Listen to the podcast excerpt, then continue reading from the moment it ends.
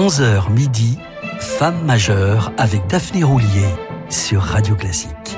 Chères auditrices et auditeurs de Radio Classique, à mon tour de sacrifier au rituel des vœux. Je vous souhaite la plus mélodieuse des années.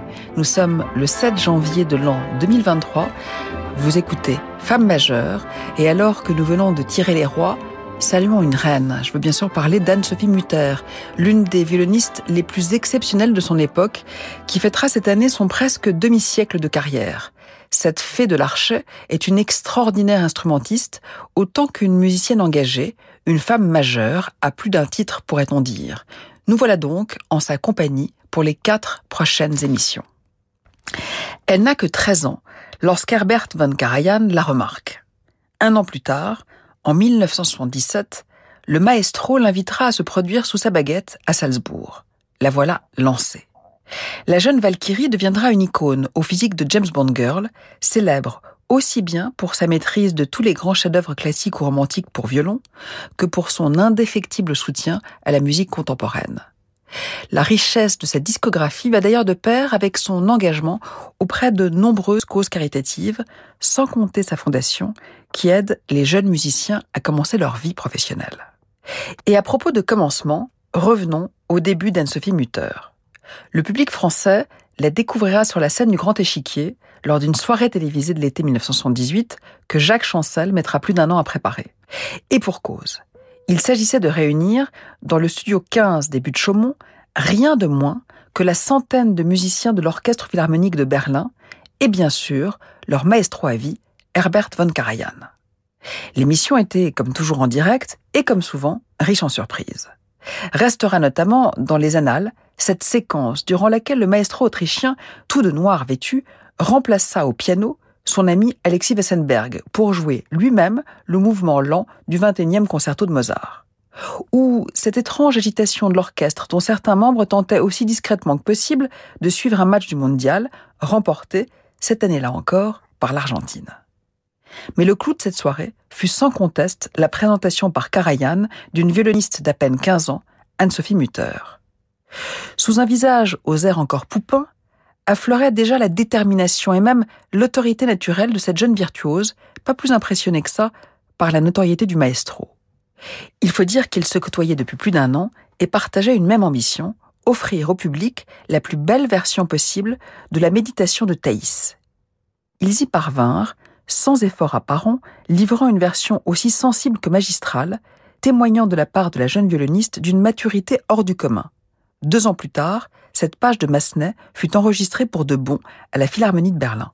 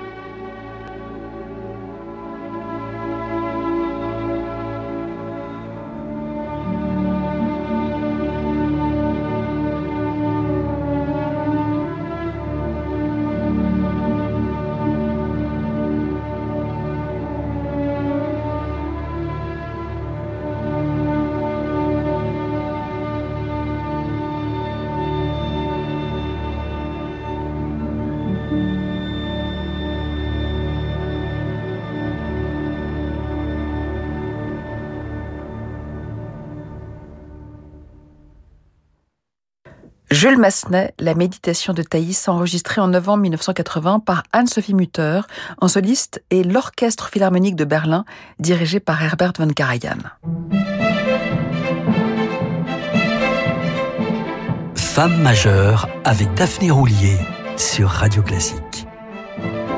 La violoniste avait alors 17 ans, puisqu'elle vit le jour le 29 juin 1963 dans la petite ville de Rheinfelden, au sud de la Forêt Noire, à la frontière germano-suisse. J'ai une élève tellement extraordinaire que vous devriez l'entendre, dira la professeure d'Anne-Sophie Mutter à Karajan, qui racontera cette première rencontre en ces termes. Je l'ai auditionnée, et dès le premier instant, il était évident qu'elle avait un immense talent. Je l'ai donc invitée à venir jouer à Berlin devant l'orchestre. C'était la chaconne de Bach, et pour tout le monde, l'affaire était entendue. Anne-Sophie Mutter n'a alors que 13 ans, mais pas froid aux yeux, son choix de la monumentale et périlleuse chaconne qui clôt la deuxième partita pour violon de Bach dit déjà beaucoup de son tempérament. Karajan pensait n'écouter que le début, mais il fut si fasciné par son interprétation qu'il la laissa jouer toute la pièce. Dès lors, il ne cessa de la considérer comme un phénomène, la décréta d'emblée comme étant le plus grand prodige musical depuis le jeune Menuhin, et sans attendre, l'invita à se produire à Salzbourg, leur interprétation du troisième concerto pour violon de Mozart, le 29 mai 1977, créa l'événement. Ce fut aussitôt un succès public et critique.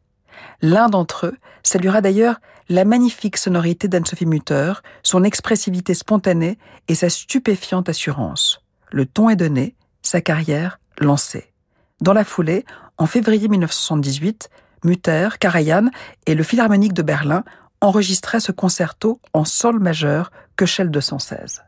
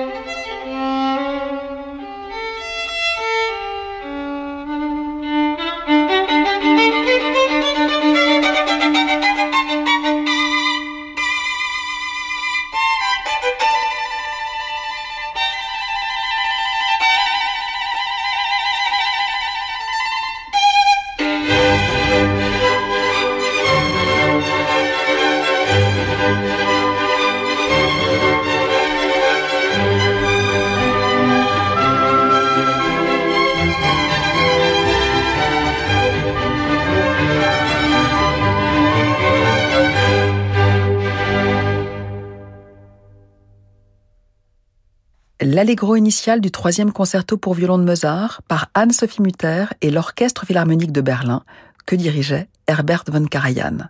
C'est lors de ces sessions d'enregistrement du 13 au 19 février 1978 que Karajan et Mutter enregistreront également le cinquième concerto de Mozart, signant ainsi leur premier disque ensemble, aussitôt couronné d'un grand prix international. Rappelons que Mutter n'a alors que 14 ans ces gravures inaugureront une longue série d'enregistrements avec Karajan.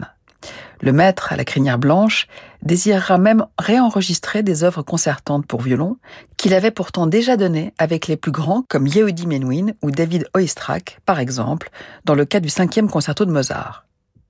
De son côté, Anne-Sophie Mutter, adoubée par le plus célèbre des maestros, allait très vite être réclamée par d'autres chefs illustres, comme Riccardo Muti, Wolfgang Savalich ou encore Sir Neville Mariner, fondateur de la très virtuose Academy of St. Martin in the Fields, lui-même violoniste de formation. À noter que ce sont d'autres instrumentistes à cordes qui seront les plus prompts à reconnaître l'incroyable talent de la jeune Allemande. On pense au violoniste italien Salvatore Accardo, à l'altiste Bruno Giurana ou, excusez du peu, au plus célèbre des violoncellistes Mislav Rostropovitch. En 1985, Mutter, Djurana et Rostropovitch décident de former un trio à cordes, un type de formation dont la stabilité est assez rare. Pourtant, trois ans plus tard, et en dépit de leurs carrières respectives, ils se retrouveront pour enregistrer à Paris les trios à cordes de Beethoven.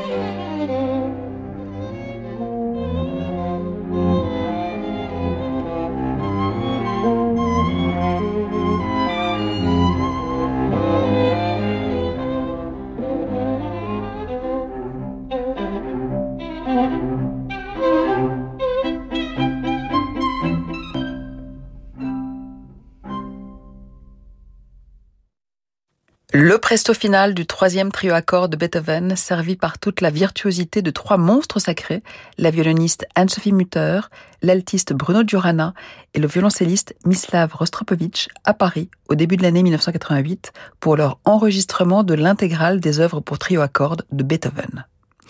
Une courte pause et l'on retrouvera notre femme majeure, Anne-Sophie Mutter, en compagnie de Herbert von Karajan pour le final du premier concerto de Max Bruch. Demain à 21h, l'Orchestre national de Lille, dirigé par Alexandre Bloch, interprète Le chant de la terre de Malheur, avec la mezzo-soprano Dame Sarah Connolly et le ténor Toby Spence. Au programme également, la symphonie de chambre numéro 1 de Schoenberg. L'émotion des concerts, c'est sur Radio Classique.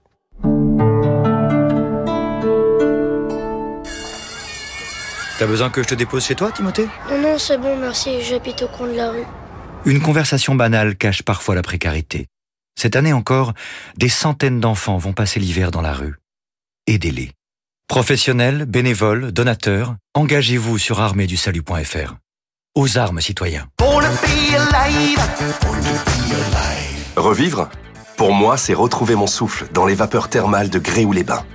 C'est relaxer mes tensions dans la piscine thermale accompagnée par le kiné c'est redécouvrir le plaisir de canoter dans les eaux turquoises des gorges du Verdon. Revivre, c'est ressentir ces soulagements neuf mois encore après ma cure à Gréoux-les-Bains, avec la chaîne thermale du soleil.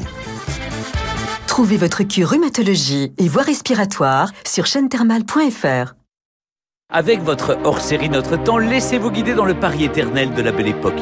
L'exposition universelle, la création du métro, de Bâles en guinguette de la butte Montmartre au grand magasin, Paris est une fête. Revivez dès aujourd'hui cette épopée avec Notre Temps à travers sept itinéraires incontournables sur les traces de la ville lumière, en vente actuellement. Renault. Avec nouveau Renault Austral, il est temps de reparler moteur. E-Tech Full Hybrid 200 chevaux, jusqu'à 130 km heure en électrique, jusqu'à 80% de conduite électrique en ville, pour seulement 4 litres 6 au 100 km. Un des moteurs les plus efficients de sa catégorie. Pendant les portes ouvertes du 12 au 16 janvier, découvrez nouveau Renault E-Tech Full Hybrid. Norme WLTP selon version et équipement, état de charge de la batterie et style de conduite, voire Renault.fr. Pour les trajets courts, privilégiez la marche ou le vélo.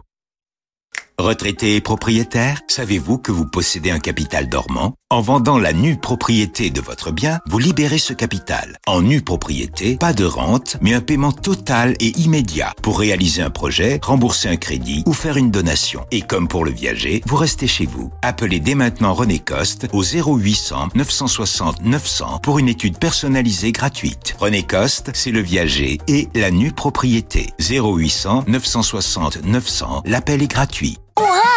Action est en France depuis 10 ans. Pour fêter ça, nous vous avons réservé plein de super affaires au prix les plus bas, comme le café Palazzo en grains certifié Rainforest Alliance, 1 kg à 7,49€ ou une boîte de rangement de 12 litres pour 2,62€. Rendez-vous sur action.com ou l'application pour plein de bonnes affaires. Action, petit prix, grand sourire. Jusqu'à midi, Femme majeure avec Daphné Roulier sur Radio Classique.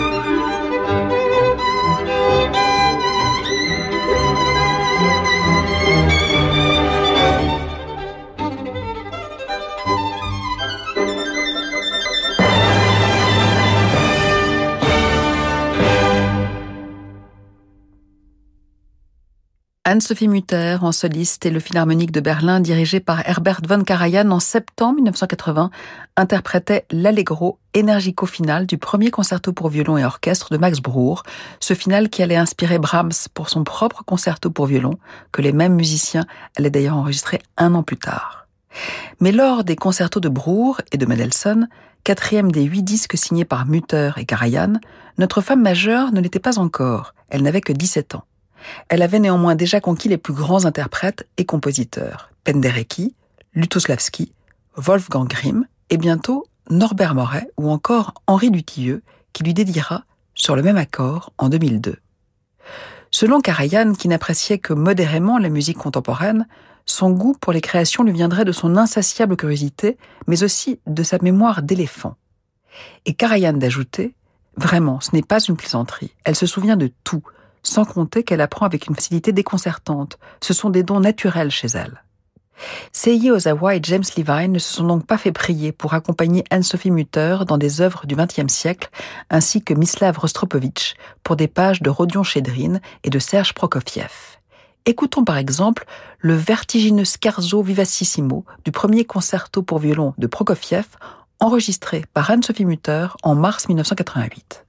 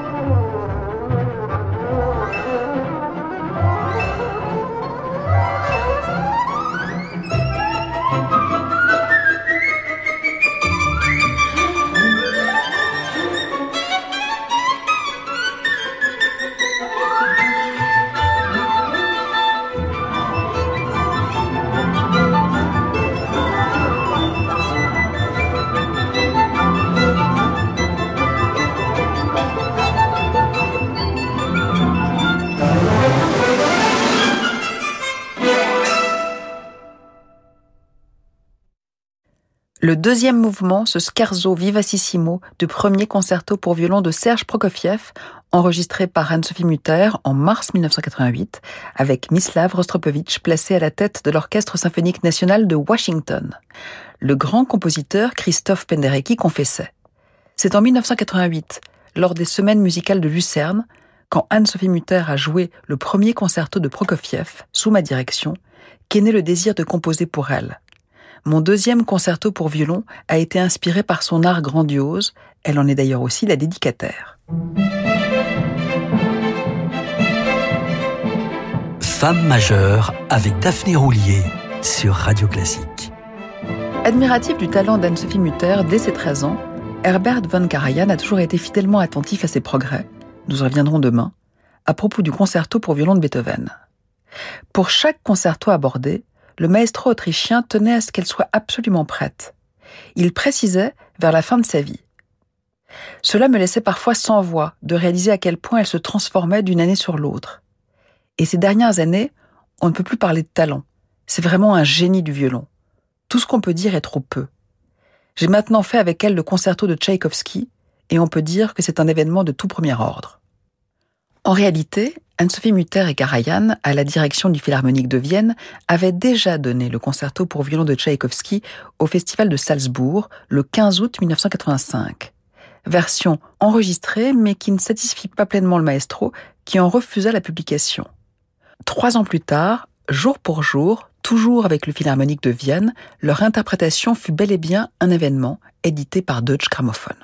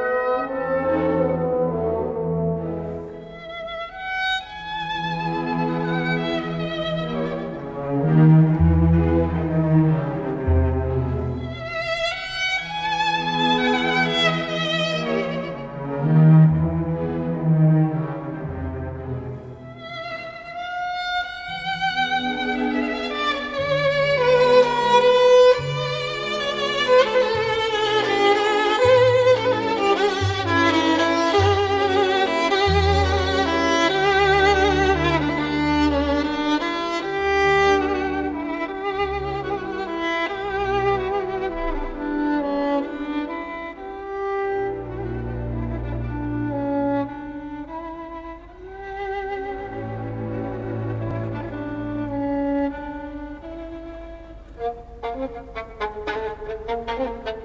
you.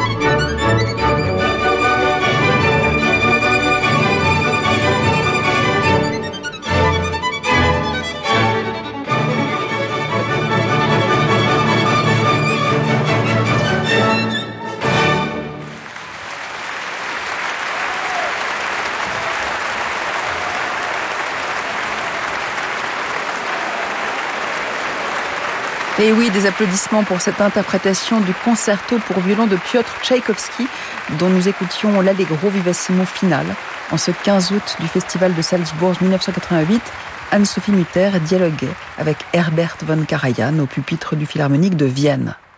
Laissons une fois encore la parole au maestro mentor d'Anne-Sophie Mutter, à qui l'on demandait ce qui distinguait son jeu. Mon Dieu, beaucoup de choses. C'est une affaire très complexe. Qu'elle maîtrise aujourd'hui parfaitement son instrument et l'œuvre qu'elle va jouer, il est inutile de s'étendre là-dessus.